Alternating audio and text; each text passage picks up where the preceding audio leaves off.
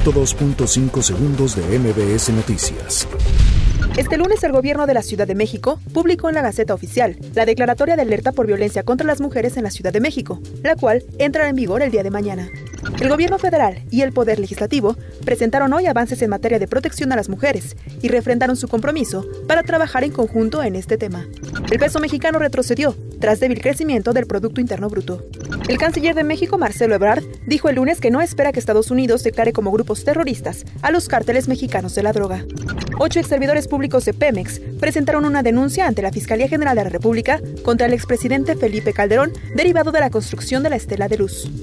La Secretaría de Marina confirmó que el pasado fin de semana ocurrió un accidente entre una de sus embarcaciones y una lancha ribereña en las inmediaciones del puerto de Cisal, hecho en el que dos pescadores perdieron la vida. Confirman secuestro del actor Alejandro Sandí en el Nevado de Toluca. Identifican al presunto autor intelectual del homicidio del presidente municipal de Valle de Chalco, Francisco Tenorio Contreras. Unos 4 mil millones de personas, el 55% de la población mundial, siguen sin beneficiarse de sistemas de protección social, según la Organización Internacional del Trabajo.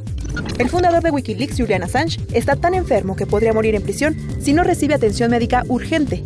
Se lee en carta abierta, suscrita por más de 65 médicos. 102.5 segundos de MBS Noticias.